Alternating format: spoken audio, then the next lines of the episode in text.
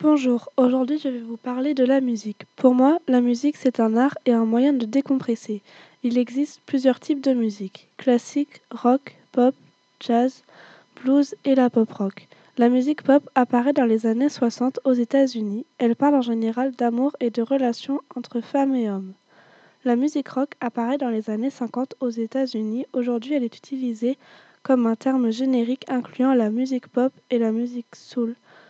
Le jazz est un genre musical originaire du sud des États-Unis. Il est créé à la fin du XIXe siècle au sein de la communauté afro-américaine. Le blues est un genre musical, vocal et instrumental. La pop rock est apparue à la fin des années 50. Elle mêle le style pop à des chansons rock basées sur la guitare. La musique classique est une musique instrumentale sans texte.